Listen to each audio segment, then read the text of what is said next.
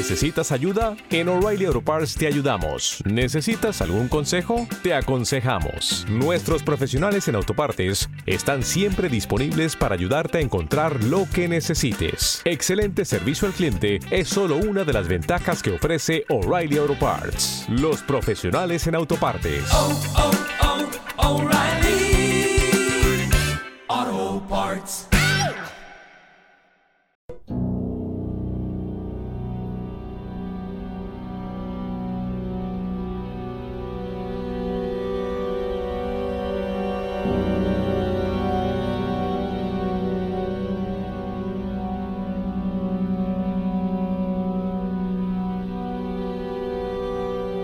Y bueno, lo cierto es que llegados a esta altura del tema principal del programa de hoy, podríamos seguir contando, relatando historias alucinantes, algunas historias terroríficas, ocurridas en diversos hoteles más o menos conocidos de países más o menos lejanos, pero a lo mejor ha llegado el momento de conocer algo de primera mano.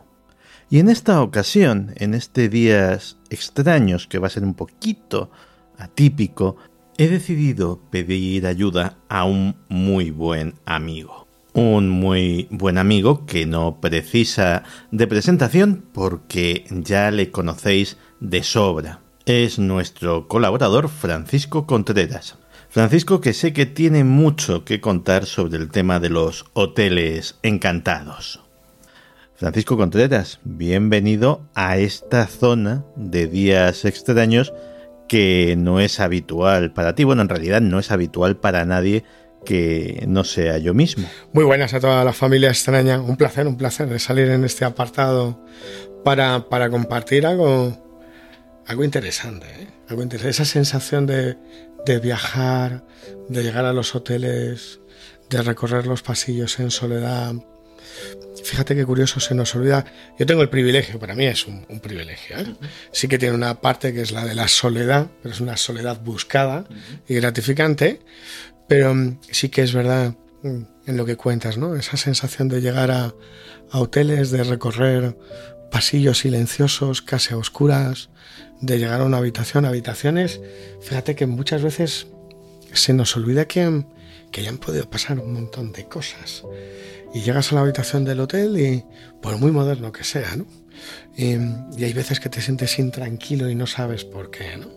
Entonces en esas habitaciones han estado cientos de personas, miles de personas en otros lugares, en otros casos, y, y, se nos olvida de que pasamos una noche en el hotel porque estamos de vacaciones, o porque estamos unos días de trabajo, o porque, por cualquier cosa pero en esas habitaciones y en esos hoteles puede ocurrir lo, imposible. Y, a lo largo de estos 30 años como reportero especializado en, esto que llamamos misterio, en temáticas heterodoxas, pues sí he podido recorrer y pernoctar en, muchos hoteles, en grandes hoteles, en hoteles rurales, en albergues, en pensiones, en hostales, en moteles.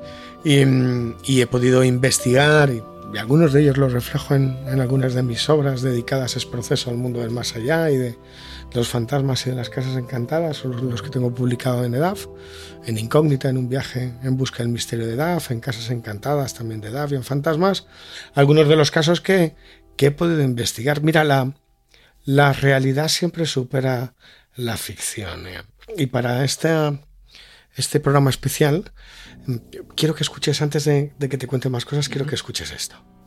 Es muy, muy fuerte, muy fuerte ver eso.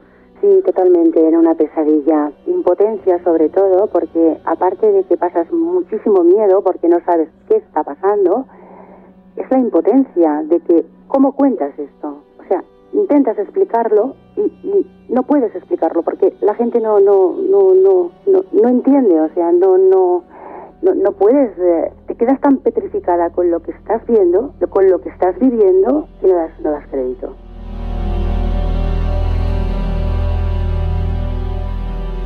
La, la realidad siempre supera la, la, ficción y a quienes hemos escuchado es a un matrimonio, a José Luis y a Ana Zúñiga, su mujer, y ahora te contaré dónde, dónde vivieron su peor pesadilla. Iban de vacaciones y vivieron una auténtica película de, de terror. Hay muchos lugares o muchos hoteles encantados en España. ¿eh? Yo te podía hablar de pues el Hotel Puente Bisagra en Toledo, donde dicen que hay apariciones en la habitación 110, el famoso Hotel Corona de Aragón y ese incendio de 1979, en julio de 1979, donde murieron 78 personas, desgraciadamente, y hubo 117 heridos, y esa habitación 510 y 923 que dicen que están malditas, que están encantadas, el Hotel Papaluna en, en Morella, en Castellón, donde también dicen que hay presencias, en el Hotel Archidona, en el Hotel Archidona ahí me he quedado a dormir y ahí dicen la presencia de unos niños, incluso a veces se les escucha, en el Hotel Reina Victoria, en, Ronda, en Málaga,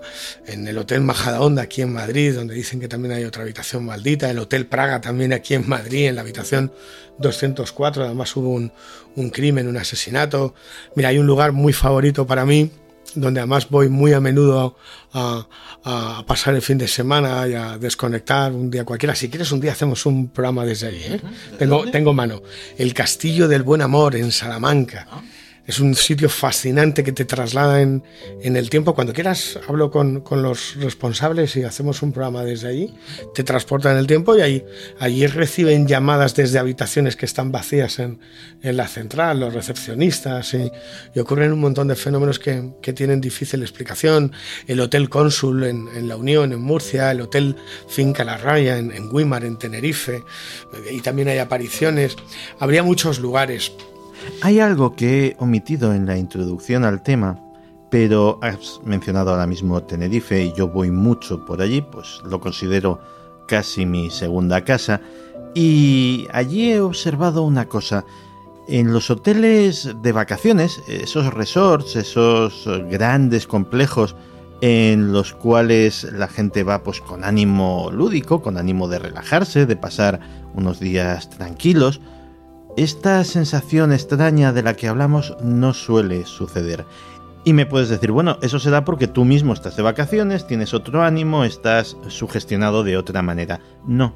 Estando de vacaciones también he tenido ocasión de alojarme en un gran hotel de aquella zona, un hotel magnífico, lujoso, acogedor, pero que no suele ser un hotel de vacaciones, es un hotel al que va la gente pues por negocios o por cualquier otra cosa y la sensación era completamente distinta, como si las historias que llevan detrás de ellos, la gente que va a una cosa u a otra, influyesen de alguna manera en la energía, y no quiero ponerme muy místico, que fluye por cada uno de los edificios. Es la vibra, es, la vibra, es, la vibra. Mira, hablamos de, hoteles. Um, podríamos hablar de paradores. De hecho, vamos a hablar de... Sí, porque esto que me has puesto al principio, exactamente dónde ocurría, dónde era. Es el parador de Jarandilla. Estábamos hablando de hoteles, luego te contaré de albergues y de refugios. Pero, pero tenemos una gran cadena de paradores nacionales y además paradores con tradición de encantados el parador de Jaén, lo que era el castillo de Santa Catalina. Hay una habitación muy concreta con presencias, con, con llamadas a las puertas. El parador de, de Sigüenza, el parador de Benavente, el parador de Limpias, el parador de Carmona. En el parador de Carmona creo que hay cola incluso para que la gente se va a la habitación mm, encantada. Los cortes que estás escuchando son de uno de los casos que pude investigar y en una habitación me quedé a dormir para ver si yo podía vivir en, en primera persona esos fenómenos. Es el parador Carlos V, está en, Jarandilla de la Vera, al norte de Cáceres, en la, en la comarca Verata, está colindando con, con las Urdes y es un castillo construido en el siglo XIV, que era parte del condado de Oropesa. En él se quedó, se alojaba Carlos V en el siglo XVI, antes de ir a fallecer a Cuacos de Yuste. Y es un edificio marcado por la historia y por historias. Eh, llegó a ser orfanato, fue escuela y a día de hoy está rehabilitado como un lugar donde descansar y desconectar de, tu estrés diario. Eh, tiene tres plantas, una estructura rectangular, un patio central, tiene tres salones, el Juan de Astrea y con cuadros de Carlos V, una chimenea que es fascinante donde el emperador debía calentarse a la, lumbre. Y allí fueron José Luis y Ana a desconectar y se encontraron con lo imposible. Em, uno de los días que habían llegado, al día siguiente de haber llegado, estaban en el salón principal y de repente Ana eh, ve, no siente, ve como unos pequeños objetos de cristal empiezan a salir disparados.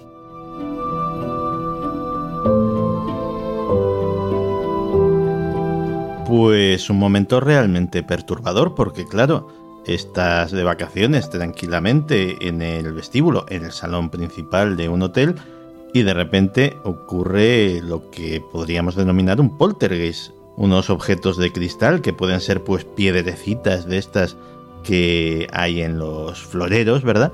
Pues empiezan a salir disparadas hacia ti. Menuda experiencia. Bueno, cuando, cuando Ana se puso y José Luis se pusieron en contacto conmigo, lo que necesitaban es que alguien les escuchase.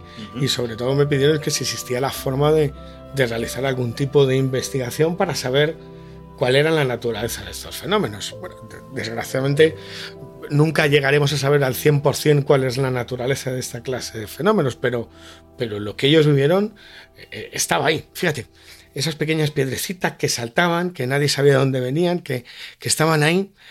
A esta secuencia se incorpora José Luis, su marido, y él también es testigo de, de, de, esas, como llaman la fenomenología paranormal, litotelergias, que es como se llama técnicamente para los estudiosos en fenómenos paranormales, las lluvias de piedras. Pues chicos, yo me encuentro una litotilergia de estas y, salgo por patas directamente, ¿eh?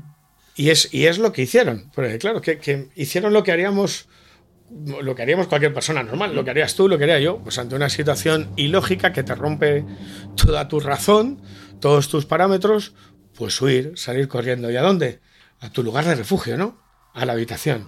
Y ellos tenían la habitación 102. Y lejos de acabar, aquello fuera lo que fuese, les acompañó y continuó. No, no, sí, yo no decía de escapar a la habitación, ¿eh? yo decía directamente de escapar del establecimiento, de desaparecer del hotel y no volver jamás. Eso es lo que finalmente. Suficiente. Eso es lo que finalmente, finalmente hicieron. en, en la habitación, ante esa película tan surrealista, terrorífica, pesadilla que estaban viviendo, hicieron las maletas y, y así nos lo contaba José Luis. ¿Qué puedes hacer ante esto? Correr huir, no te queda otra. Pues sí, la verdad es que no queda, no queda otra. Y, y no volvieron, claro. No, no, no volvieron. Yo logré, volví yo. volví yo para, para pasar dos noches allí. Las dos noches la pasé en la habitación 102 y lo que intentaba buscar no era una respuesta que es muchas veces casi imposible, prácticamente imposible, pero sí constatar la realidad de que ocurría una fenomenología anómala que se escapaba cualquier tipo de explicación. En este tipo de casos hay que ser escéptico, hay que ser pragmático. Santiago, tú lo sabes, para los crédulos siempre seré un escéptico y para los escépticos siempre voy a ser un crédulo, pero la idea era pasar un fin de semana y pasé un fin de semana autorizado por la directora de, del parador y por, la, por, por paradores y ahí estuve con, con videocámaras grabando en Night Shot en tiempo real en diferentes estancias, haciendo pruebas psicofónicas en busca de esas voces del otro lado para ver si encontraba alguna algún tipo de pista por la, por la que investigar, sondeando a todos los trabajadores. Se cubrió, como en tantos otros, se cubrió todo con un manto de silencio, como en tantos otros casos. Aquellos técnicos de mantenimiento que habían sido testigos ante la grabadora para hacer el reportaje y luego publicarlo en, mis libros o contarlo en la radio, contártelo a ti ahora. No querían saber nada, no sabían nada, se apagaba la grabadora y te decían que ocurrían fenómenos extraños y que alguno había, se había dado de baja o que había dejado el trabajo por culpa de esos fenómenos. A nivel oficial no ocurría nada, es parte de la leyenda que envuelve a, tantos otros paradores y, la realidad es que en aquellas dos noches logré captar varias inclusiones psicofónicas, pero mis cámaras grabando en Nightshot en tiempo real, en, en, los tres salones, en diferentes estancias, y luego pasando las dos noches en la habitación 102, pues no, no ni fui testigo ni, ni logré captar aquella fuerza, aquella, aquel fenómeno que causó el terror y, y, y, generó el miedo y, la huida de José Luis y, de Ana. He de decirte que las dos noches las pasé en vela. ¿eh? No, Ninguna de las. Se trataba de. Fue muy. A veces esto puede ser como esperpéntico, ¿no? Quedarte sentado en un sillón, en una habitación, con una videocámara, esperando que pase algo. Y no pasa. Pero en ningún momento, así como en otros lugares sí la he tenido, esa sensación que dices tú, esa mala vibra, esa mala onda, en ningún momento tuve allí ni en los salones, ni en la habitación 102, ni por las grandes escaleras de piedra, ni por los largos pasillos que eran kilométricos, la sensación de, de presencia, de que alguien te acompaña, de que tienes que mirar por el rayo del ojo, de incomodidad, en ningún momento. Todo lo, todo lo contrario. Todo lo contrario. Así que bueno, el parador de Jarandilla ha quedado como, un, como uno de los lugares marcados por, por esos fenómenos por los otros, sean quienes sean los otros, y vengan de donde vengan los otros, como tantos otros. ¿eh? No así te tengo que decir en otros sitios donde he dormido, y esto es muy curioso. Hemos hablado de hoteles, estás hablando de hoteles, um, acabamos de hablar de paradores, pero podríamos hablar de albergues.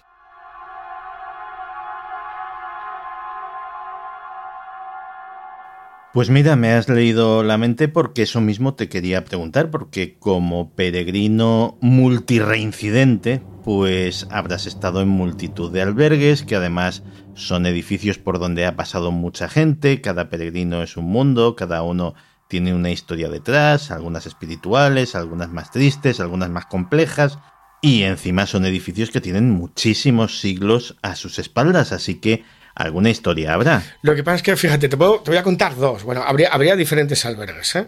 Tienes el albergue de la Garrocha en, en, Gerona, que tiene una habitación encantada, esos no son del Camino de Santiago. Tienes el albergue Escolas de, de Alozana, también en, en, en, ese también está en Málaga. Uh -huh. Y además dicen que se aparecen tres niños y luego tienes un caso, un caso típico y tópico de, de, la fenomenología paranormal que es el refugio de Coma de Vaca en el Pirineo catalán, uh -huh. eh, donde se escuchan los llantos de niños. Y, mira, yo, hombre, llevo más hoteles, pensiones, hostales y, y moteles de carretera haciendo mi trabajo como reportero que albergues en ocho caminos. Bueno, no, o sea, este paso voy a coger, pero mira, te diré dos te voy a contar en el en hoteles recuerdo uno trabajando como reportero para Milenio 3 cuando hicimos un programa en directo desde La Roya. Uh -huh.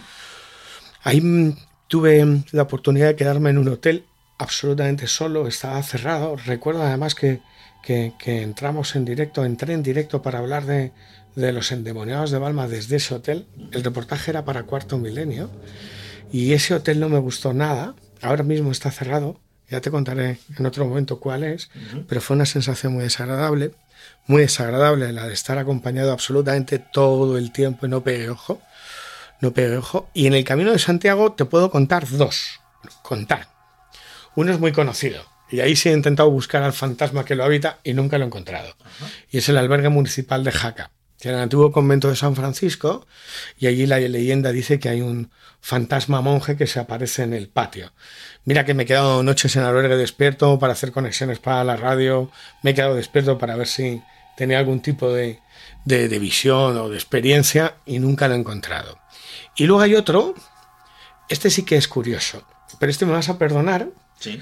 porque mm, no te puedo decir ni dónde está ni cómo se llama. Ahora, la historia es alucinante. Cuéntame. Yo llegué allí en mi primer camino en el 2004, cuando era reportero de Milenio 3 en la SER, cuando estábamos juntos en, en Milenio. Uh -huh. El sacerdote que lo regenta, voy a decir su nombre, pero para los peregrinos a lo mejor ya es una pista. Pachi, es un albergue de donativo, uh -huh. eh, en los que el dinero que tú dejas sirve para que al día siguiente coma, desayune y cene el peregrino que viene por detrás está colindando a una iglesia, está dentro de una iglesia, separada por un muro, y está comunicada con un coro de la iglesia. Y yo cuando llegué allí, allí me quedé tres días en esa primera ocasión, ahí me quedé como, como, como hospitalero, ya estoy dando demasiadas pistas. Uh -huh. eh, el sacerdote Pachi, sabiendo a lo que me dedicaba y que iba a hacer una conexión en directo por la noche para la radio, me dice, te voy a contar una cosa y te voy a enseñar una cosa, pero te ruego, por favor, que jamás digas ¿Dónde? ¿Dónde es? Claro, yo me quedo. Es decir, es un albergue que es una iglesia, su responsable es un sacerdote, uh -huh. estamos hablando de historias de fantasmas. Yo me quedé cuando menos sorprendido. Y después de cenar, cuando ya se había hecho la cena comunitaria, nos quedamos solos, se fue a su habitación, la del hospitalero, trajo una carpeta, la abrió en la mesa, Santiago, y, y estupefacto empecé a ver dibujos. Dibujos de una especie de hombre con una capa y un sombrero.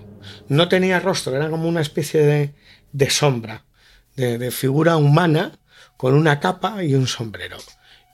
Si no te digo que me enseñó 50 o 60 dibujos de una misma figura con esa capa y un sombrero, yo me quedé estupefacto y le digo, ¿esto qué es? Dice, este es el fantasma que tenemos aquí.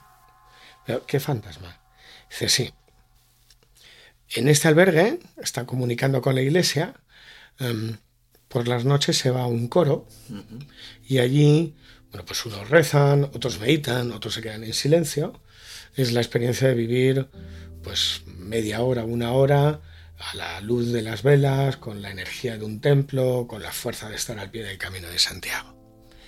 Y Pachi lo que había recogido a lo largo de los años estando en ese albergue era el dibujo, el testimonio hecho dibujo de decenas de peregrinos que no se conocían entre sí, que han ido ahí una vez y no han vuelto, diciéndole que en el coro, en un sitio muy concreto de ese coro, han visto a un personaje. Y él les pedía a todos Que hicieran un dibujo. que hicieran un dibujo. Y me he quedado allá a dormir en tres ocasiones. De hecho, tengo la posibilidad de quedarme a dormir siempre que voy. No tengo ningún problema. Fíjate, no te voy a decir que haya visto nada porque no es verdad. Pero sí es un lugar, yo no sé si cargado por la energía de todos los peregrinos que van allí, que meditan, que rezan, que hacen su, su momento um, interior especial y esa energía se queda en ese lugar, ¿no? Pero sí que es un sitio en que las tres noches que he pasado allí, solamente con velas, con mi saco de dormir, estaba incómodo. O sea, uno tenía la sensación que puede ser absolutamente subjetivo o no, no lo sé, Santi, pero de que no estaba solo, que ahí había algo o había alguien más, más que había algo, había alguien más. No era negativo, ¿eh? No, no era algo negativo ni que me generara animadversión, pero sí era una profunda sensación de que estaba acompañado. Y las tres noches no pegué ojo en ninguna las tres. No sé si por la carga energética de ese lugar donde todo el mundo va, pues algunos a rezar, otros a meditar, otros a, a estar en silencio. Y, y, es un lugar marcado, marcado. Y lo más sorprendente es que un, un sacerdote, con todo lo que ello conlleva, a lo largo de los años, porque ya no está ahí Pachi, está en otro albergue, se dedicara a recopilar lo que los peregrinos de diferentes países, de diferentes credos, afirmaban haber visto. Y siempre ahí sentado, uh -huh. con, con, una especie de capa, con un sombrero y él guardase los, los dibujos.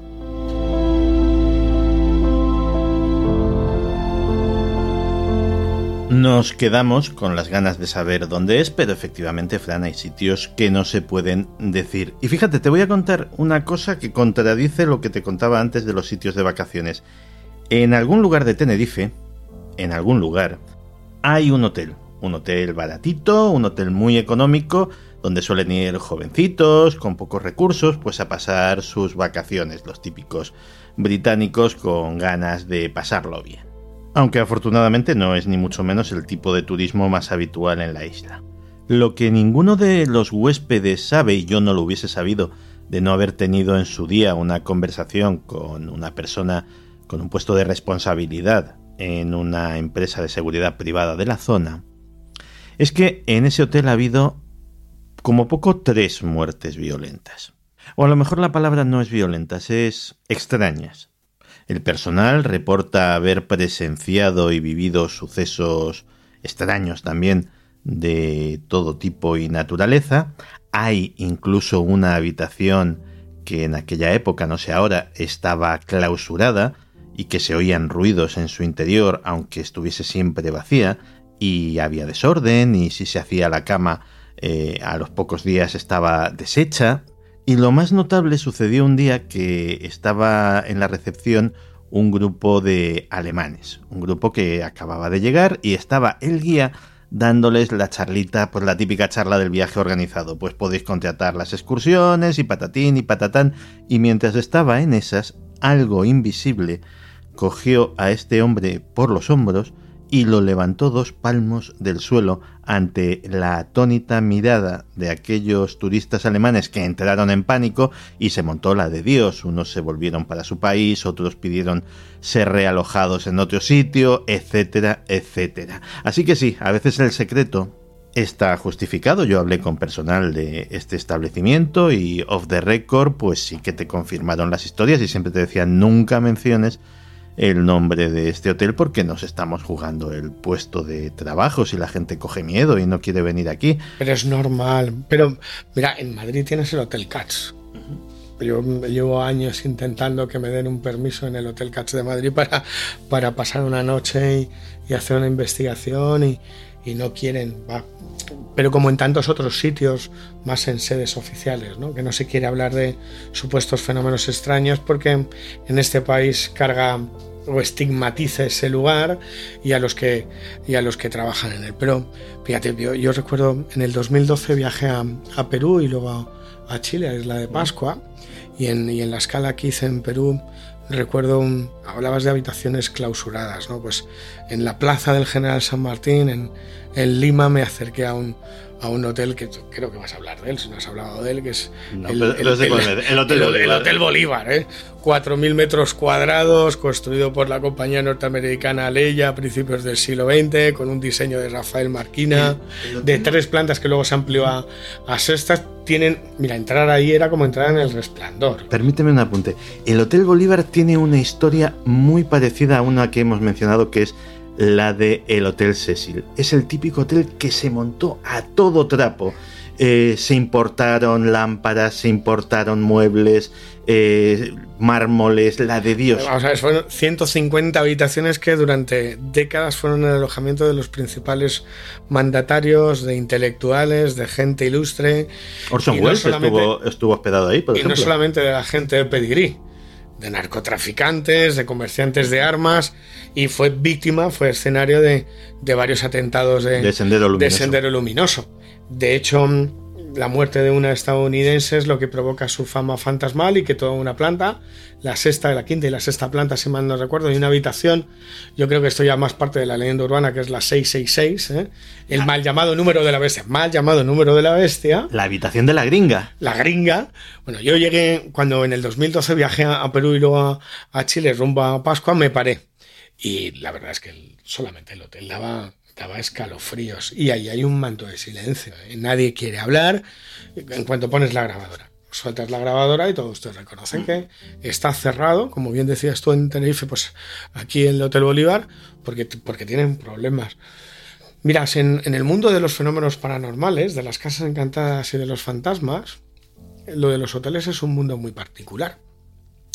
Porque podemos entrar en un hotel que sea muy moderno, que tenga todas las comodidades en pleno siglo XXI, la máxima tecnología, incluso que llegues a la desconexión, que ahora está tan de moda, no hay ni wifi, pero se nos olvida que es solamente una, una primera capa, que ese edificio tiene una historia y que no sabemos cuál es esa historia. Y en, la teoría de la impregnación que estipuló Meyers a principios del siglo XX, uno de los intelectuales que dieron o intentaron hacer ciencia de lo paranormal, mm, es válida para todos estos lugares. ¿Qué afirmaba la teoría de la impregnación? Que las emociones, las negativas, mm, en los lugares quedan como atrapadas no sabemos cómo ni por qué, y que personas con una sensibilidad especial son capaces de ver como si se abriese una ventana, ese otra, esa otra realidad. Ese, esa, es como una especie de memoria dinámica mm. generada en el, en el tiempo. Y se nos olvida porque vamos a los hoteles a desconectar con nuestro momento de ocio, pero en, en los hoteles, en esos edificios y en esas habitaciones han ocurrido cosas y seguirán ocurriendo cosas. Algunas de ellas, como las que he podido investigar, yo te cuento, y tú estás contando, estamos contando en DEX, sin explicación, que rompen la, la, lógica y la razón y que te ponen de manifiesto que, que, hay, que, que en esos lugares parece morar otra realidad, algo que no pertenece a este mundo.